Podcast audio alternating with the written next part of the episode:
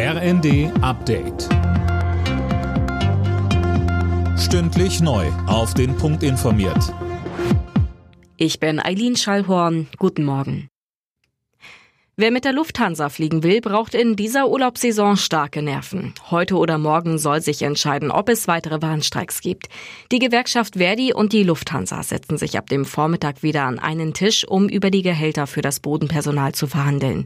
Um den Druck in den Tarifgesprächen aufzubauen, hatten die Beschäftigten letzte Woche flächendeckend die Arbeit niedergelegt. Die Folge, rund 1000 Flüge wurden gestrichen.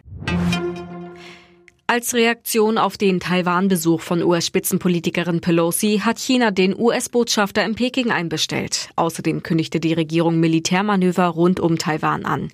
China betrachtet Taiwan als abtrünnige Provinz und Pelosis Besuch als Provokation.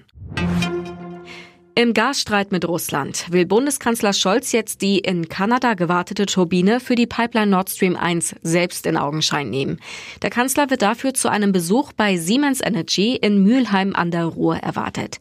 Jana Klonikowski mit den Einzelheiten. Um diese Turbine gibt es seit Wochen ein Hickhack. Laut Russland ist ihre Wartung der Grund dafür, dass die Gaslieferungen nach Deutschland letzte Woche erneut gedrosselt wurden. Moskau behauptet, dass für den Einfuhr der Turbine nach Russland Dokumente fehlen. Wirtschaftsminister Habeck hat das scharf zurückgewiesen. Laut ihm liegen alle benötigten Papiere vor. Die Gründe für die Gasdrosselung seien politisch motiviert. Auf Deutschland rollt die nächste Hitzewelle zu. In der Spitze wird heute mit Temperaturen von bis zu 36 Grad gerechnet.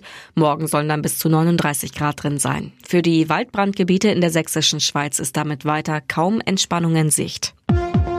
Alle Nachrichten auf rnd.de